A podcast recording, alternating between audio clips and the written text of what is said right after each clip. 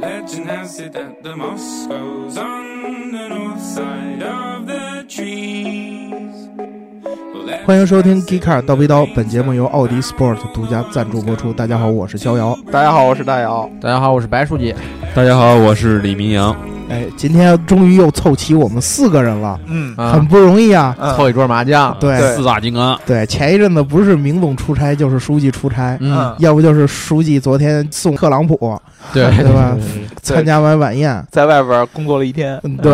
是吧？昨天根本就没上公司打个照面儿，对对对，虽然长安街离那个咱公司也很近我你这么暴露我。啊，这么暴露啊？嗯，是不是？我在车里，啊，你在车里。中南海就是离长安街不太远，是吧？对对对对对，嗯 对，昨天我们聊的是那个呃 LP 五七零七五零 SV 嗯 五七零还行 LP 七五零 SV，啊？然后这个评论里边吧，关于这个车的不是特别精彩，我跟你们说，但是就是 LP 七五零 SV 这车，你直接把这名放在那儿，基本没什么人认识，嗯啊对吧？你就得管它叫兰博基尼大牛最牛版啊，对，行行行，兰博基尼大牛最贵版啊！对对对，最贵的兰博基尼不不不是最贵，谁最贵？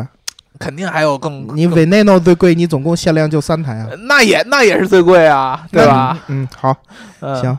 然后那个昨天啊，关于这车的讨论并不是最精彩的，啊，最精彩的是我们的一个老朋友蜜汁大酥肉，啊，他提出来了这个锅包肉的问题。啊，锅包肉怎么了？这明显是冲着某位哈尔滨人去的。哦我知道有部分东北人把那个锅包肉叫做锅包肉，是吧？锅包肉让明阳讲讲。啊，等会儿等会儿，啊，然后他就说呀，说这个锅包肉，遇事滋味馆不服，哈尔滨最好吃的锅包肉之一。嗯，你这个哈尔滨人有没有什么想反反击的？这我用三分钟的时间啊，啊。两分钟就够，不到三分钟。啊？啊，嗯。两分钟时间那个反 diss 你一下啊，作为一个土生土长的哈尔滨人啊。啊，锅包肉这个呢，发明厨师叫做郑兴文，这郑大厨六岁的时候从哈尔滨来到北京，学会一个道一道菜叫糖醋这个里脊啊，焦烧肉条，啊。学会这焦烧肉条就是糖醋糖醋里脊是有一定关系的，啊。焦烧是呃咸口多一些，嗯，对，糖醋里脊呢是甜口多一些，对。对吧？这这个满族人，然后呢，后来回哈尔滨之后呢，他就改良了一下，因为特别多俄罗斯人来这儿吃。嗯。啊。嗯。这个呃老毛子或者这个苏联人啊，可以这么这么叫。啊。对罗刹鬼。对，啊，来到这儿之后呢，就是他们喜欢吃这个酸甜口，所以就嗯改良成这个锅包肉。嗯。这锅包肉，但是呢，这个菜还没有对外流传，这个当时是属于一道宫廷禁菜，清朝嗯。在哈尔滨有这么一个机构叫做道台府。嗯。嗯。直到西安事变之后呢，这个嗯。郑学良家族呢开始被这个被日本人打开了。嗯。啊，日本人把他揍了之后呢，这个道台府这个宫廷私菜菜谱就外露了，对。所以这个菜就有了今天。哦，它本来是个私房菜，对吧？对对嗯所以说，其实这个锅包肉还是这个在哈尔滨到底哪个最好吃啊？就是这个人道台家这个府啊道台府道台府最好吃嗯是吧？啊，所以这个豫式滋味馆，嗯你再怎么不服，你也得服道台府这意思。你可以撤了。对，大老师嗯今天中午刚吃过这个锅包肉哎？，大老师今天吃锅包肉有什么感觉？我我这么跟你说啊，啊就是首先咱们这个评论这小伙伴叫迷之大酥肉嗯的蜜汁大酥肉，嗯就冲这名儿，我觉得他就应该对锅包肉有发言权。对对对对，这类东西应该是很有研究的。对，你知道，其实这个我也是特别喜欢吃油炸的肉类，嗯，对吧？嗯呃，我觉得就像明阳刚才说的，锅包肉的前身应该是跟北京的这个这个这个叫什么焦焦烧肉条呃，焦焦烧肉条条是有一定关系的，对吧？所以说我之前上期节目也说了，锅包肉跟糖醋里脊，就我之前是不知道有什么区别，嗯但是就是锅包肉的区别在于，我不知道东北是不是这样的啊嗯，它的片儿一定要大，对，嗯，对。对。吧？嗯。糖醋里脊呢，我们就是肉条嘛，是是肉条，里脊条。但是锅包肉一定要片儿大。嗯。我觉得中午点的那个它片儿不够大，啊，对吧？这是一个特这是一个啊。特别明显的片儿不够大，它嗯是有点像肉条这种感觉了。啊，啊，所以所以说你吃这个片儿不够大，你的整个的嗯。口感就跟我印象当中最好的锅包肉就有区别，嗯因为你片儿足够大的，第一个它能裹的这个这个这个糊就更多，面积大，嗯。对，所以说它能咬起来的感觉会更脆，对，然后它能够挂的汁儿也更多，哎，你这跟我说饿了都，对吧？对吧？嗯。所以说它才能能跟这个糖醋里脊的区别是不一样的。嗯。而且我嗯觉得锅包肉它的这个厚这个这个裹糊的这样的厚度是没有糖醋里脊那么厚的。对嗯对，嗯锅包肉更多的是肉大片儿大，然后嗯你吃起来就一层脆，下去以后就能直接见肉，嗯，对吧？这个是嗯锅包肉比较精髓的地方。对，嗯反正今儿中午吃那个，我说实话口味是对，但是这个整个肉的这个感觉，我觉得形状不对，我特意观察了一下，差对吧点差点事儿是吧？对吧？形形状确实不对。那下次咱们让明总请咱们去那道台府，啊，对，咱咱咱嗯正儿八经得找一个正儿八经吃锅包肉的地方，对没有问题得薄，你知道吧？对对，嗯包括这个蜜汁大酥肉啊，你嗯你这个光说不行，什么时候呢？跟我们来一块儿来品尝一下这个对吧御式滋味馆我们也可以尝一尝，然后比较一下，对吧？对对对啊啊，然后这个今天我们这个金主啊，他就说听你们聊这个顶级性能车是特别过瘾，嗯嗯，也谢谢 g 卡，啊嗯，也谢谢你哈。嗯然后有机会呢聊一聊大品牌发动机的铸造工艺吧。嗯啊然后发动机的黑科技到底哪家强？嗯扭矩和功率权重如何选择？啊。嗯，这个问题绝对是冲着书记给提的。对，对吧？书记是我们发动机专家，对，对发动机专业出身的人。这，这个发科班动机出，身，嗯。你看，我严格来说，发动机分很多领域，你知道啊吗？啊你知道一个一个发动机上有几百个研发人员，他们负责可能是工艺啊、嗯。什么设计啊嗯嗯，你就说你负责哪儿吧。呀？对对你负责哪儿？对啊，咱说政委，我我只能那个简单的就是说哦说，就是哦我不可能说的太精，比如啊说某个什么钢体怎么铸造的呀，嗯对吧？啊，没事儿，可以给你点时间准备，我们过几期再系统的聊一下。这帽子又扣上了，是吧？其实我那必须的，书记说的这个特别特别对，就是发动机嗯。是一个非常非常大的一个话题，对吧？对？嗯。啊，如果说呢，你对单一的某一个这个发动机，比如说你就想问这个扭矩跟功率嗯啊啊，那它是一个单独的一个话题啊，对对，嗯啊，你就想问发动机的铸造工艺怎么造出来的啊？那铸造工艺还又分这种手动呃手工打造的发动机和这个产线出来的发动机，对对对还还还不一样的。嗯对对吧？你这个其实都有一个单独展开的这么一个领域对可以让我们来讲，所以说呢，可以再问的再具体一些，对嗯，或者是我们就给你每一个简单的讲讲，对，或者说你讲的泛的，就是发动机就不够极客了，嗯对不对而且最重要的还问一个问题：发动机黑科技到底哪家强？这玩意儿就真没法说了。难道是本田 VTEC 吗？或者丰丰田也可以，丰田丰田，丰田的是什么呢？丰田丰田热效率非常高，那呃个混动车里面那个，混动车里边儿，对哦百分之四十。啊那你要这么说，你发动机的黑科技种类也很多啊。创驰蓝天，对对，创驰蓝天不算吗阿特金斯每一项技术它所专注的这个这个技术点是不一样的。对啊目的也不算吗？对对对吧？嗯这这这简先解决烧机油的问题，再谈黑科技啊！好好好，你这你这啊 diss 可以，这这这这啊第四可以。你像美国的那个 Happy Engine 不算吗？啊，对对。对。吧？嗯。这个其实其实这很多很多，嗯。对。所以说，它嗯每一个这个这个技术，它所作用的这个地方不一样。你像 VTEC，它是这个嗯。凸轮轴这块儿相关的，对对吧？然后你这个 Happy Engine 这又是其他的，嗯。然后这个是发动机设计方面的，然后 TFSI 又是这个喷油这方面的。其实都不一样，嗯。所以说我们之前其实节目聊过很多这个相关的话题。对你要如果嗯横向对比的话，这个很困难。对其实你还是，呃，问的具体一些比较好。对，比如说你最关注是哪一款发动机的哪一样黑科技，可以让我们对对或者甚至于你说品牌都可以嘛，对对吧？说品牌都可以。就是如果说你这么大的问题的话，嗯我们很难聊得特别透。对对你想听哪一款发动机，你就把你的名字改成发动机的型号。对，然后跟我们来打赏，对吧？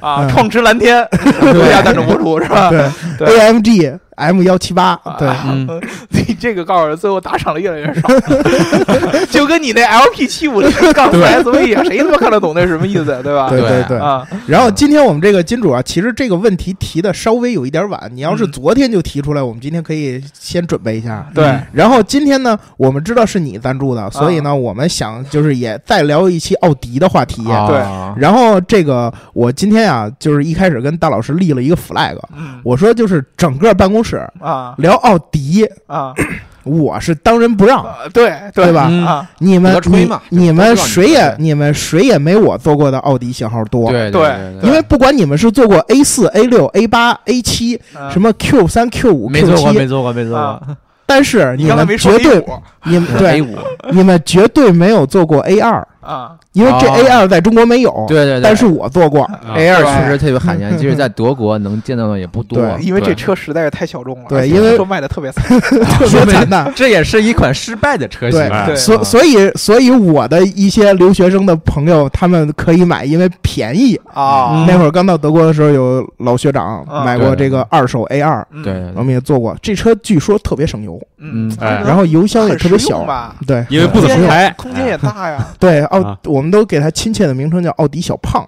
是吧？因为圆圆圆的，特别。对，我其实觉得这车其实挺好的，但是嗯不知道为什么卖的不好，对吧？以后我就管你嗯叫这个赵 A 二，可以。然后吧，大老师就不服，说啊你吹牛逼呢，啊对吧？啊你你做过 A 二算什么呀？啊，你来跟我们聊聊 R 八。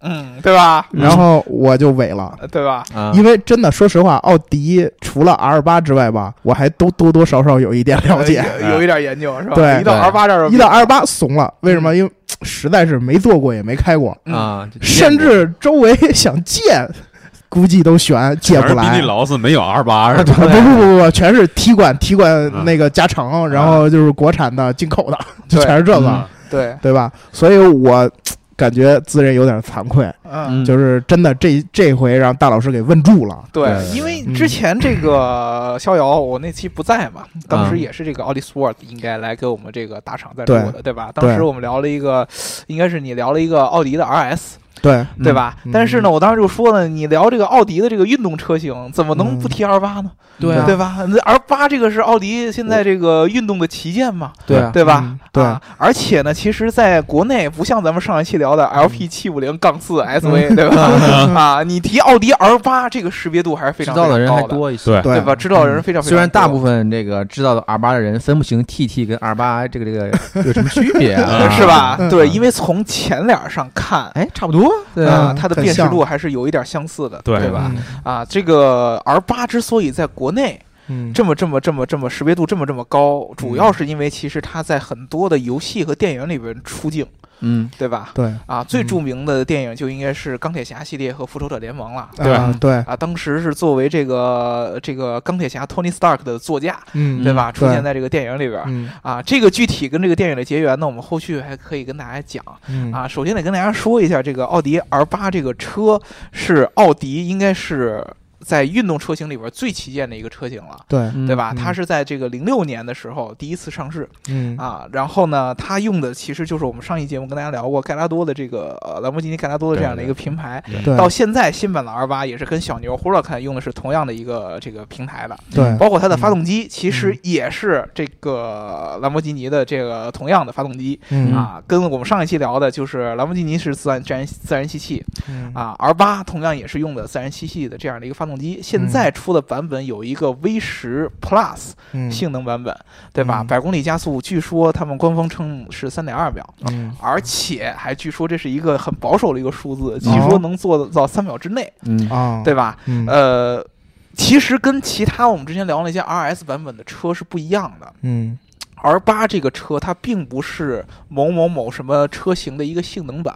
嗯，RS 这个车型的感觉跟 R 八是完全不一样的。RS 嗯车型的感觉就跟 AMG 那种感觉是一样的。对它本身是一个正正常的一个家用车，就是旅行车，这样它变成一个 RS 版以后，它性能嗯。特别特别强。对。R 八它的定位就是一个超跑，对嗯啊，这个其实，在 BBA 这样的品牌当中是挺有意思或者挺罕见的这么一个存在，就是嗯你奥迪这样一个给人感觉是一种豪华。嗯舒适型轿车的这样的一个品牌做一个超跑是什么样的一个体验？嗯所以说，好多人不知道 R R 八这车是怎么来的，就是看了电影知道，哎呦，奥迪有这么一辆车，这么这么酷。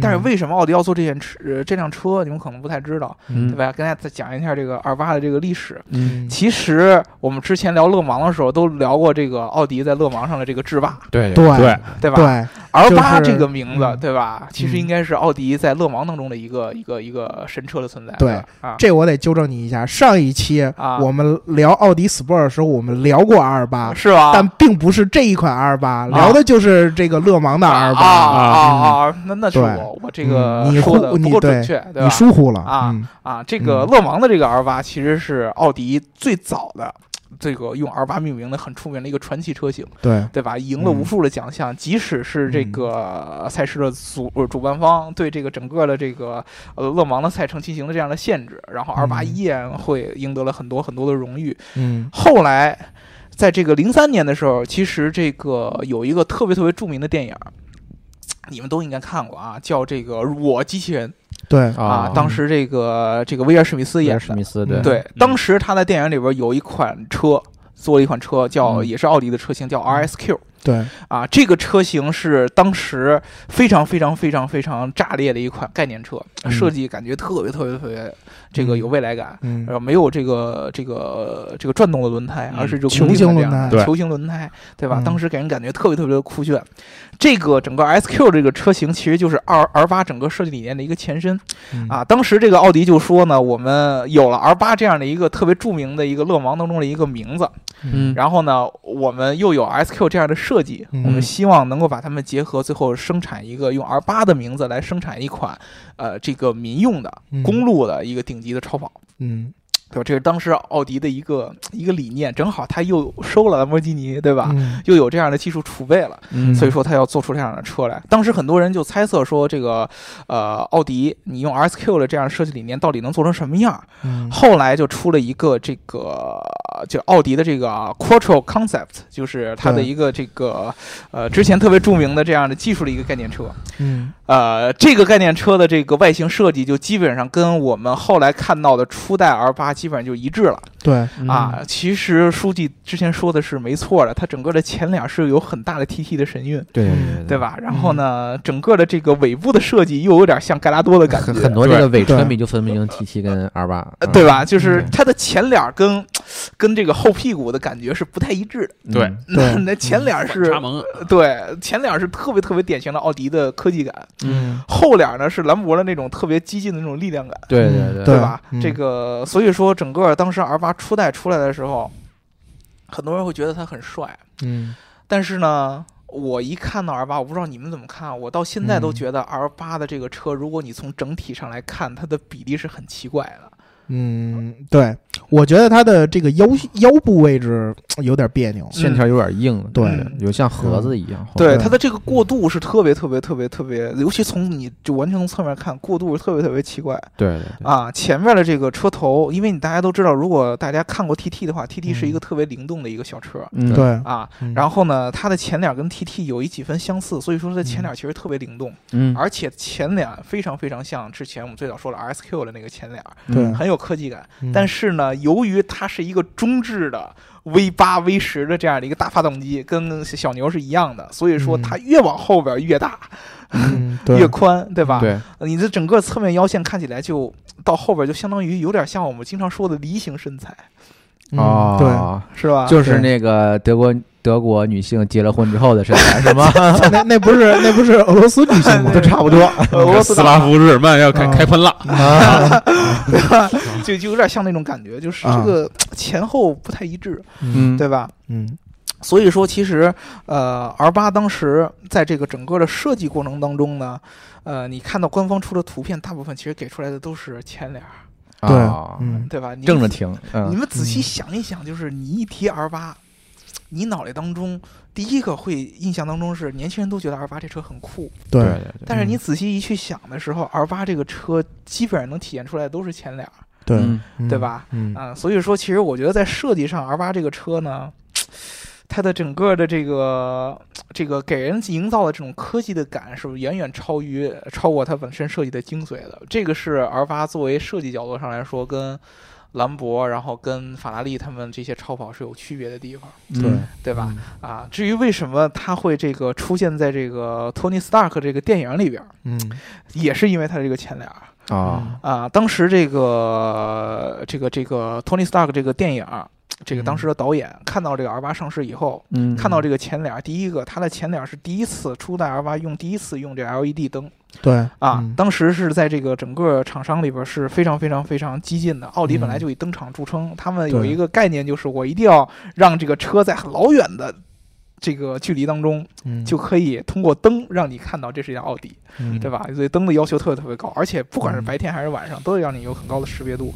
所以当时嗯导演看到了这个整个车身的前脸设计，感觉到这个前脸简直跟这个钢铁侠的这个面具的这个呃戴上以后，这个哦眼神的这个光芒太相似了。嗯嗯而且这个车整个这个前脸科技感非常非常符合这个托尼斯塔克的这样的一个科技狂人的这么一个对对对，科技富豪嘛。嗯，包括现在为什么大家说是伊隆马斯克，也是因 Elon 为科技富豪嘛。嗯对啊，对他的一个定位。所以说，用 R 八这辆车作为这个托尼斯塔克当时的座驾，而且还把当时的这辆车。啊、换了一个名字在店里边叫 Stark Four、嗯啊，换了一个名字。我不知道你们当时初代看到这个 R 八是什么样反正我记得，呃，当时初代 R 八的时候，我确实是觉得这个车跟 Stark 的气质是完全完全完全相符的。嗯。你想象不出来他开什么别的车会更适合。了。对对，啊，因为其实 R 八这个车吧，呃，虽然说它设计上跟这些超跑是有一定的区别，但是它整个给人的感觉就是，它就是个富豪玩具。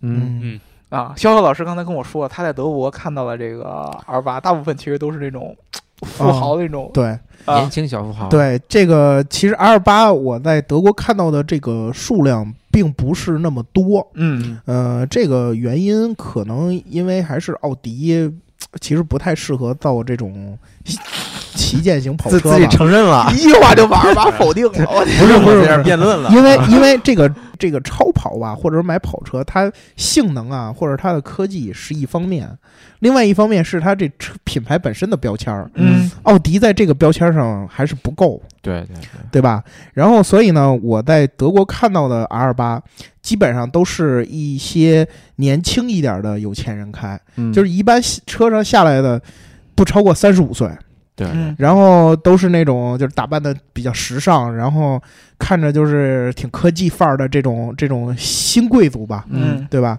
然后德国的那些老头儿，特别有钱的老头儿，有要么开九幺幺，对，要么开对奔驰的 SL，对，然后四五十岁的那些中年人呢，开个法拉利，嗯。然后开个那些九幺幺这种这种中中年土豪嗯，然后年轻人其实对 R 八还是有一定的关注度的。嗯，嗯当然，确实，但是也比不上这个法拉利和兰博在他们心目中的地位。嗯嗯嗯、只只不过是他可能从九幺幺那儿分走了点儿点儿，嗯 分走了点儿东西。你看嗯这个肖浩老师，所有聊德国车的时候都得把九幺幺捎上。啊，所有德国车出来都是活在九幺幺的阴霾之下。哎对，这个不赖九幺幺，啊，这个赖赖其他车。啊，为什么？因为今天我就是看资料的时候，我也发现了，奥迪也想把 R 八做成一个对抗九幺幺的车。啊。嗯，AMG GT 啊，当时也想做成对抗九幺幺的车，啊，嗯。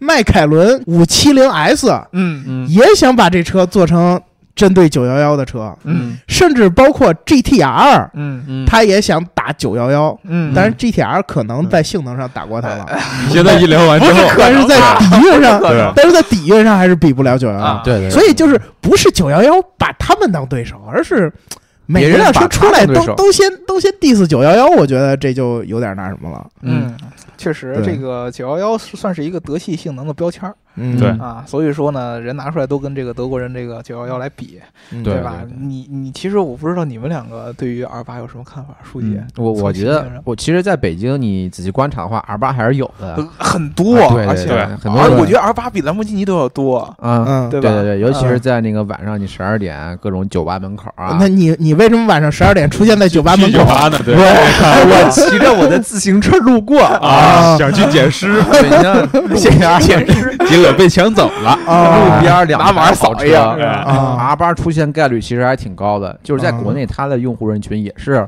这种二三十岁的年轻人，三十五岁以内，肖老师对对对刚才说的，对吧？对。嗯，嗯，未央呢？呢？这个我忽然想起来啊，就是说我住在哈尔滨的时候，我们家那个小区有个邻居，买了一辆，然后他买了一辆 R 八，然后呢，他是什么工作呢？因为我们家住的这么一个单元，然后呢，嗯。楼下就两栋楼之间呢是一个大的这个平台，整个嗯。一层二层，他全都租下来，然后开了一个改装俱乐部，哦，所以呢，他有这个好多车友，嗯。就他本身自己就是一个这个官二代啊，不算富二代，官二代。嗯。官二代啊买辆官 R 八，对，嗯。买辆二八，哦。社后会社会社会，有有有有事儿说，有事儿说，啊。这个事儿说，官二代敢买里边有事儿，里边有事儿里边有没有事儿你先别管啊，对咱们就再回到车这个话题啊回到车这个话题。然后呢，嗯我每天就趴在阳台上看啊，他这帮嗯车友，他这帮这个富二代车友，然后开什么车呢？就嗯法拉利、小牛也有。嗯所以呢，就是我会想，就他这样的人，就是二十出头、二十五岁左右吧，就是嗯他可能这种二八用户群体，他追求的是这么一种新鲜感。嗯嗯因为奥迪吧，可能大家一谈到奥迪，第一时间想到都是 A 六这种官车是吧？对，但是忽然呢，四个圈儿跑到一辆跑车上面，嗯嗯很刺激。就是你身边这些人，你说你同学朋友都开小牛、法拉利啊、嗯迈凯伦，你嗯这不行。嗯我忽然开一个 R 八，多新鲜！他追求这种反差感。是然后呢，另外一个角度就是说，我认为 R 八其实还有这么一个点，就是容易被大家忽略，它的这种不仅仅是车与车之间的新鲜感，它品牌底蕴是没有的。但是这个缺乏品品牌底蕴呢，是一个缺点。就大家可以说，嗯嗯比如说不像九幺幺，我有这么多代，或者说法拉利。嗯。但是呢，我认为缺乏品品牌底蕴，从另外一个角度来讲呢，就是说它很大程度上也带来这么一种刺激，就是说嗯。我买这辆二八的时候，我不会说勾起回忆以前这辆车什么样。嗯。对。而且是一个全新的对，一个全新的东西，就是之前没有，嗯。对。我就买的就是这一代。对，就是 R 八这个车的存在特别有意思，它的底蕴，我们刚才说了是，你如果跟乐芒这连在一起的话，它可以说它有底蕴，对吧？对。啊，然后呢，同时它的上市又跟这个电影啊、各种广告连在一起，它的上市又很劲爆，嗯。对吧？而且其实特别重要的一个点，这个明阳刚才也说了，它跟法拉利，然后和兰博这些品牌有一点区分。嗯 R 八嗯在这个人的眼中，它虽然说你买了它，你会定位它是超跑，但是它嗯给人的感觉是很内敛，嗯对。嗯。对吧？它没有兰博和法拉利那么张扬。我觉得其实在北京，你能最近几年啊，除了二八嗯。之外，你还能看到一个特别多的跑车，就是迈凯伦，对。嗯。能看到特别特别多的迈凯伦。对对对，嗯。因为我觉得也是，就是好多人也喷迈凯伦，就是你的这个虽然说你定位是超跑，但是你整个的嗯。设计啊和这这个迈凯伦的整个的风格嗯。跟兰博和法拉利比，你还是缺少了那一点儿疯狂。嗯。嗯，嗯，你像欧洲人，他们他们开超跑都觉得我要开着这样超跑，这辆超跑，我一定要告诉你我开的是超跑。嗯对。所以说这车要尽可能的炫、酷炫、嗯夸张，对。吧？但是 R 八呢和迈凯伦这样的车相对来说内敛了很多。啊，你感觉说它是辆超跑，但是你觉得这车就是一个你能每天开出去的。嗯。啊，然后也能平常的开开开车，就是去个什么夜店、俱乐部什么的这样的，对对吧？哎，这么姑娘一看，哎，也不就 TT 嘛，呃 对吧？哎 有有有生活经历，哎，我而且我在知乎上看见有一个问题，你知道吗？嗯就是说我一身高一米八五，然后嗯长相平平，但是有辆嗯 R 八，如何在夜店捞撩妹？嗯 然后回答的第一个就是。哎呀，知乎的这个呃，这个知知乎的这个问答质量进一步下降，一堆人点赞，对对对，对吧？就就就嗯其实这个车从某种意义上来说呢，变成了一种年轻人的一种玩具，对我个嗯人感觉。所以说，从印象上来说，除了托尼斯塔克带来了这样的一个非常嗯非常大的效应，R 八的这个印象嗯跟这个这个这个这个超跑真正的他想呃比肩的兰博和和法拉利这样的超跑比呢，我觉得还是差了不少，对对吧？那我们说完这个印象，就得聊一聊具体 R 八的一些技术，嗯对吧？其实很多人觉得 R 八是一个。形象或者外表大于本质性能存在的这么一个车，对对。对很多人买就是因为买它的标签儿，对对。对吧？嗯。但是其实初代的 R 八嗯。可以说是奥迪倾注了很大的心血去做的。对。啊，这个这这这这这个是真的，就是奥迪基本上把它当时能拿得出手的技术嗯。全都往 R 八上怼，嗯嗯啊。对，比如说我们之前聊的 TFSI，TFSI 的 T 是涡轮增压，嗯对吧？然后缸内直喷后边，嗯对？吧？但是 R 八由于当时初代 R 八用兰博基尼的这个自然吸气发动机，所以说它把 T 去掉了，对但是仍然把奥迪的这个缸内直喷技术加到了这个发动机里边，对嗯对？吧？所以说你在 R 八上面虽然看不到 T，但是你能看到 FSI 三个字母。对对？吧？这个是当时奥迪的做法，包括我们刚才说的这个初代 R 八是奥迪第一次把全 LED 灯，它不只是这个呃这个近光和远光，它把嗯。这个平常的行车灯甚至于转向灯都放到这个 LED 上面。所以说，其实嗯。奥迪倾注了很多很多很多的心血。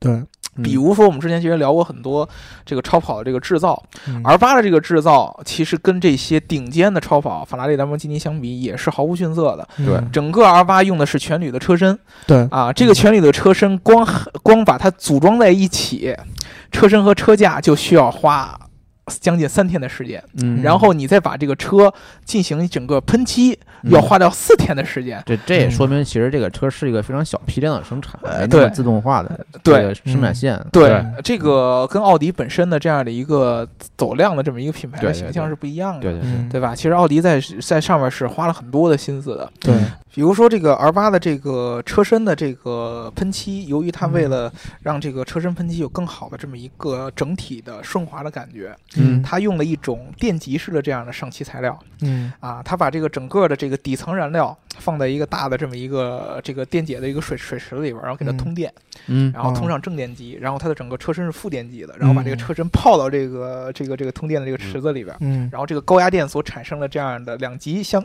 正负离子相吸引哎的，对这样的能力，让这个漆能够特别特别均匀的底漆，嗯，这个粘附在这个 R 八的这个整个的铝制的这个车身材料里边，对对吧？嗯。啊，大家都知道 R 八这个车，其实当时在出来出来的时候，最著名的一个点就是车身的轻量化。嗯。啊，它用的这个材料叫奥迪叫 Space Frame A A S F，对听起来像是一个航空级别的这样一个铝制材料。嗯对对吧？嗯啊，它其实整个的车身的材料的比例是百分之七十的这个这个铝，以及百分之这个十三的碳纤维，剩下的是一些其他的这些一个材质。嗯所以说，它其实铝的应用在 R 八上面是非常非常非常极致的。现在嗯很多人，包括特斯拉，跟你讲什么全铝车身什么什么什么，奥迪是在零六年的时候就开始有这样的全铝车身的，对包括它整个的车架嗯都是由全铝来来来这个做的，整个的嗯车架也是由人工把这个铝的嗯。这个零部件嗯人工焊接在一起的，保证它的强度和精度。因为当时其实现在为止，全铝车身的这种大批量的这样生产也是很困难的一件事儿。对啊，嗯对吧？你用这个纯这个这个这个机器人的这样的焊接手段，在这个铝制上面焊接是很有难、嗯很有很有难度和挑战的。嗯嗯这就我们都说到，它这样的一个全铝的这样的一个车架和这个车身带来的就是轻量化和高强度。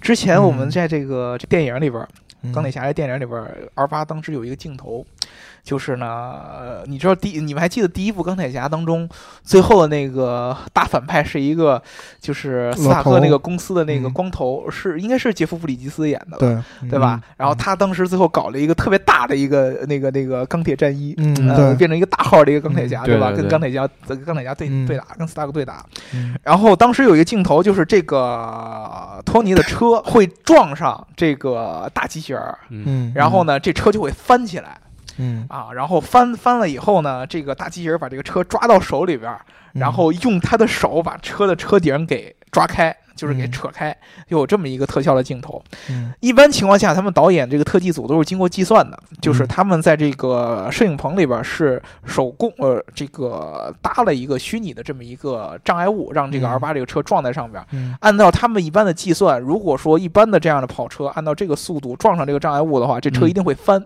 嗯会底儿朝上。啊，对吧？啊，然后呢，这个翻起来以后就才有后续的特效，这个人才能把它抓起来，要不然你就就这个哈腰往地上捡的那个效果就不一样。不好抠起来啊，，对，这不好抠起来，这个车一定要翻起来，然后在空中抓住，然后给它嗯撕开，嗯对吧？嗯然后呢，他们就去测试，找了好几辆耳巴，一个一个去撞，啊，嗯。每一次撞这车死活就不翻，经费在燃烧，经费在燃烧。啊，撞了好几回，他们包括改这个整个的这个车车的这个行驶速度啊配，重什么的，包括改这个这个障碍物的材料啊和强度啊，就反复去撞，怎么撞嗯。这个车都不翻。每一次就撞完了以后，虽然前面发生很剧烈的形变，但这车就是侧滑，嗯。嗯，然后或者说就只是腾空了一下，嗯。怎么着就不翻。然后他们就非常非常非常恼火，就只能改特效，嗯。嗯。把这个我们刚才说的这个车腾空，嗯。然后抓，嗯。变成了从地下直接抓。啊，就直接从地下捡起来，对吧？因为这车嗯。怎么着也不翻、嗯。对。啊。从地下捡起来以后，啊，要要要趁这个撕扯的这个效果，当时嗯。又出现了一个问题。嗯。之前呢，他们这个经过了计算，嗯。一般的这个车身强度，你用他们用两个这个铁钳子、机械臂、嗯啊，从呃用这个相对的这个方向给它撕扯，就能让这个整个这个车身的特效效果，就像我们撕纸一样，嗯。嗯，或者说我们跟那个开箱这种感觉一样，一下给扯开嗯。那样的一个感觉。但是 R 八的这个车身，你用那样的方式撕扯不开，嗯。撕扯出来的效果不是那样像撕纸那样的给抠开了，而是就是。像一个很很重要的一个韧性的形变那样出来了，嗯。嗯。所以说呢，他们又换了各种各样的机械臂，然后也是又换了几辆车，啊，各种、嗯各种各种实验还是不成功。在这个情况下，无奈之下，这个导演只能把这个整个的特效给改掉了。嗯所以说，当时嗯你们在电影当中看过的这个特效，并不是导演真正真正想要做到的一个效果，嗯而是由于 R 八当时这个用的这个全铝车身的材料确实比较特殊，嗯超出了以前咱们特技组的这个对材料的认知范围。对吧？所以说，其实当时导演还是在这上面有很多很多的插曲的。嗯从这个层面上来讲，初代的 R 八其实代表了很多奥迪这个技术上面的一个精髓的一个结晶对啊！我到现在也为止也觉得初代的 R 八其实才是 R 八当中最经典的一款。虽然说嗯初代没什么传承可说的，嗯对吧？但是初代的 R 八确实，不管是它从技术上，还是从这个上市当中的这个文化形象上来说，都很嗯重要。嗯相反是后来几代进化的 R 八做的越来越没有新意，这是我的感觉。对。啊、第一个，你技术其实都是兰博相关的这些技术，嗯。嗯。然后呢，你最近几年奥迪的 R 八的这个呃奥迪的这个真正的新的技术，嗯。好像也没有多少是第一次在 R 八上应用了，除了一个激光的大灯。激光大灯。嗯对，激光的一个大灯是在 R 八上用。比如说之前有传言说，在这个 R 八上要用的这个呃驾驶辅助这个技术，后来是在 A 八上用的，嗯。对吧？而且 R 八这样的车用驾驶辅助技术，不感觉就很奇怪吗？对对，买了跑车让跑车自己开，对啊，这就是嗯。非常非常奇怪，嗯。对吧？包括这个之前的这个奥迪特别著名的内饰嗯数字化液晶仪表，嗯全数字的液晶仪表，对也给也是在 TT 上先上的。虚拟座舱，对现在的 R 新 R 八也是用的这款仪表，但是第一次是在 TT 上上市的。对对？吧？而且新的 R 八在设计上，呃，他们做了一些调整，让这个 R 八的比例相对看起来更协调。做了一个什么调整呢？你们之前在这个呃上网查这个图片，R 八的初代的这个侧侧门的后边有一个特别特别漂亮的一个黑色从上到下的一个装饰板，对嗯嗯它可以做成碳纤维的，可以做成其他颜色都可以。嗯这个装饰板是 R 八的一个，呃，初代 R 八的一个算是一个点睛之笔吧，设计当中的一个特别嗯有意思的一个地方，让人感觉很酷。嗯新的 R 八呢，把这个从头到下一体化的这么一个装饰板切成了两半儿，嗯嗯加了一条腰线在里边儿。嗯为什么要这么做？就是为了要缓解我们之前说的整个车看起来，尤其从侧面看过于臃肿的这么一个表现对啊。因为这条腰线给人感觉会把这个车的整个车身拉长。嗯其实现在新的这个 R 八是要比初代 R 八的车身要短的嗯啊，但是呢，由于加了这条腰线以后，让人觉得这个车身显得更长了。嗯但是它所牺牲的，就是这条线所牺牲的，就是把我们原来特别点睛的那块儿那个装饰板给切开了。嗯。这个装饰板切开了以后，好多人就觉得，哎呦二八没有以前那种科技范儿的这种感觉了，嗯。对。反而感呃感感觉看起来越来越像这种玩具车，设计感越来越差。对吧？嗯。所以说，其实你们，我不知道你们在这个大街上看的，我反而觉得可能初代 R 八出现的这个概率非常非常多。对。对，啊，相反于是新的 R 八，你在路上看到的越来越少。因为毕竟上市也没太长时间，对对，跟时间也有呃是是是有一定关系的，对。嗯。但是我我个人觉得它的这样的影响力相相较于 这个这个这个初代 R 八的影响力会逐渐下降。的。而且我认为，就 Spider 车型会比这个普通硬顶版车型也少很多。呃，对嗯对。二对八 Spider 很少。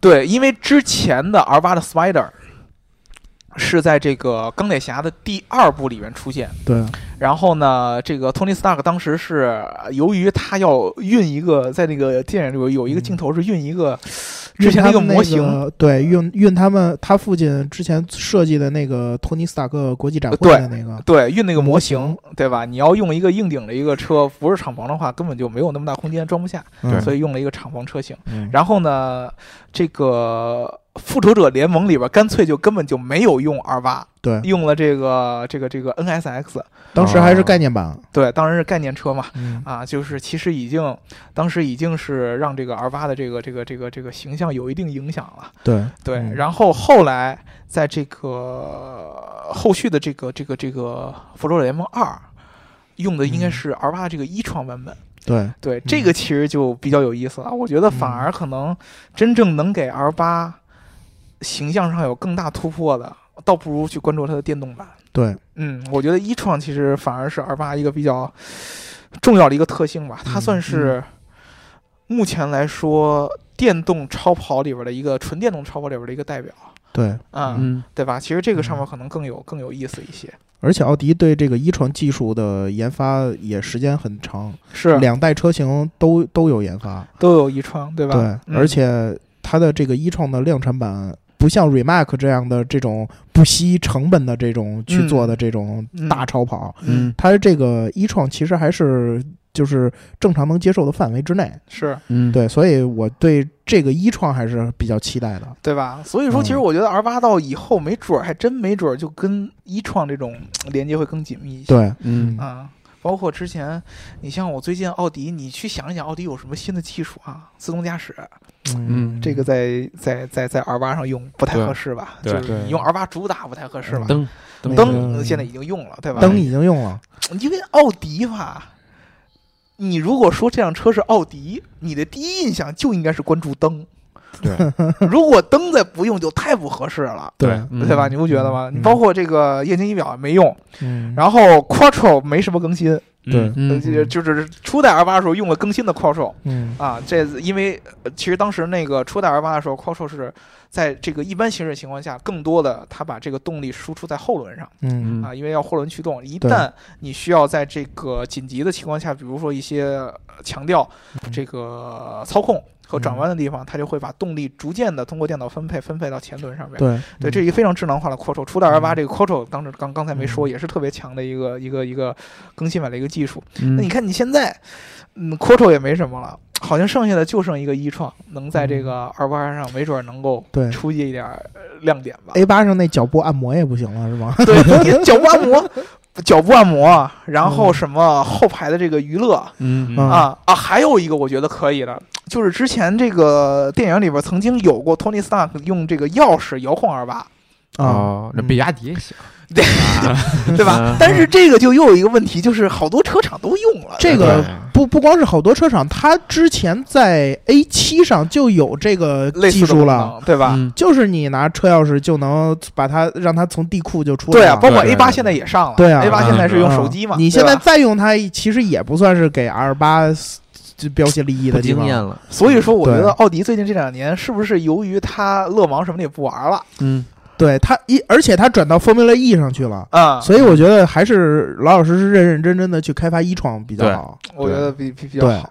哎，将来没准儿我们以后可以在电动电车痴汉里边多聊一些奥迪 R 八相关的事情。对，这个这个倒嗯说不准，我还是比较期待这款一创能够打下天下的，因为说实话，现在的主力大厂能出纯电动的，嗯也就奥迪，对嗯对对吧？出这种超跑纯电动，也就是奥迪。对 AMG 曾经有过一款那个又来了 SL 那个，但是呢嗯，它那个呃怎么说呢，就一辆，对然后也没有什么太太那车说实话真不咋地。对，没有什么太 太好了、太值得夸奖的地方。嗯对，是什么值得没有值得夸奖的地方？我觉得这个车。然然后我本以为宝马会把 i 八做的极致一点，我就不用混动，我直接用纯电，结果它没敢。其实 i 八从性能上嗯。和从这个混动角度上来说都不算特别极致，对对对，强也不强，省油也不是很省油的感觉，对，有点嗯不伦不类对对啊。反相反，i 三反正好像还更更很极致对对，i 三反而更极客一点。然后你指望着法拉利和兰博基尼能做这样法拉利都说了我不做不太现实。兰博基尼做了，奥迪才能做，嗯，对吧？呃，我我觉得其实兰博基尼跟尤其在 R 八上，兰博基尼跟奥迪分享了很多技术，共享了很多技术。对那我觉得一创这上边，奥迪如果说有一些这个这个呃很。很深的储备的话，嗯。没准我们将来能在 R 八和这个兰博基尼的车型上看到这样电动超跑的一个概念。对出来。嗯。因为其实好多人都说特斯拉，特斯拉现在已经不做超跑了，嗯，对吧？最早的 Roadster 你可以把它看作是一辆跑车。嗯。对对对，，Model S 就不是跑车，Model 叉也不是跑车，对，将来的 Model 三是 Model Y 更不会是跑对车他。现在做的就是嗯。奥迪的 A 四，走量的。哎，对嗯。对，它对。它它它将来不会做电动超跑的。，对对对，真正纯电动超跑，除了 Rimac 之外，还还真没有。嗯，呃，科尼赛格那也都不算，对吧？对，科尼赛格那是混动，对，那也是混动。嗯，所以说，从这个本质上来说，好像真正能 能承载这个基因的，也就是奥迪，对嗯对吧？你这么一说，一下把大家提到了一个新的高度。我就是看逍遥老师露出了满意的笑容。因为哎因为说实话，就是大老师之前永远在 diss 我的一点就是传统传统车厂做的电动车嗯，都不怎么样，嗯。就是而且未来也 也许都打不过特斯拉，嗯，但是我觉得 R 八的一创是一个点，谁是传统车上怎么还有捷豹呢？将来的这个、这个这个电动哦，车英国捷豹？还还还能活到那个年头吗？英国捷豹对对对对，我们我我们保留我传统车厂里们保留意见。面估计就是捷豹跟二八，哎呀，你这你这俩就提的有点有点啊嗯，可以将来，我跟你说，没准电动神车里边会出现这样的比拼，对吧？英国是捷豹出来，然后呢，你德国是奥迪，嗯，对吧？？然后意大利出什么呢？意大利就不知道意大利出 Lumber 啊，啊，那我那那也也算德国人的，这是不纯粹了。哎，那你那印度人的你对啊，嗯。呃，那没准就是美美国的个什么了，对吧？对啊，也许是，也许是哪天道奇 SRT 看明白了，是不是？弄电子版，把黑米 engine 换成了一个大马力的电动机，啊，换成这个是多多少大马力的电动机，然后用这个音箱来模拟 V 八的哎，声音。对，对对对对，六电动机你，想要什么牌子的声浪都行。哎，对。对。嗯。啊，这个是非常有可能。行嗯，那我们嗯。这个 R 八就今天就跟大家聊到这儿，对吧？嗯。如果说你们对这个嗯电动相关的一些话题，因为我们觉得 R 八嗯未来很有可能在电动上有大的作为，对对。吧？嗯。啊，我们有一个环节叫电车痴汉嗯。对。啊，你对这个电动车有任何的这样的疑惑，我都可以跟你来互喷，对吧？对。我们用极客的方式给你解释，对。对吧？包括你们说一创这车，呃，一创这个技术到底怎么样？嗯。啊，包括这个奥迪的一创有什么可聊的，都可以跟嗯。我们来做互动，嗯。对吧？嗯。如果你有像我们这个奥迪 Sports 这个忠实听众一样，你对发动机相关的这个技术，嗯，或者说各个品牌的发动机上的黑科技，嗯。包括这个嗯。发动机的锻呃铸造的这样的技术，有什么样的疑问？啊，那你这个给我们提问的具体一些，对还是我们的老规矩啊，嗯你把你的这个这个名字换成你想要我们聊的这样的话题，然后给我们对打赏，然后我们就没有问题了，对吧？啊，然后我们上一期还欠这个未来 neo 的这个一个话题，但是我们决定呢，呃，等他那个 ES 八出了之后再给你聊。呃，是这样的16号啊，这个 ES 八正式上市是在十二月六号，十六号吧？呃，十二月十六号。嗯啊，嗯啊，然后呢，北京有一个这个 neo 的一个体验店，对是在十一月底上市。嗯对啊，我们到时候我们去看一看呢。如果说呢，这个体验店的这个、嗯这个这个这个有很有新意，值得一聊的话呢，我们跟你聊一聊这个体验店相关的事儿。嗯如果说体验店就还是那么回事儿的话，我们就看这个 ES 八真正上市的时候，嗯跟大家聊聊未来这个车嗯啊。之前我们也有也有聊过未来，就是大部分我们对未来的一些分析在那儿就聊的差不多了。对对，嗯，对吧？大家可以听一听这个以前的节目，好吧？嗯行好，那我们今天这一期就聊到这儿哎，好吧好的啊，各位再见。再再见嗯，拜拜。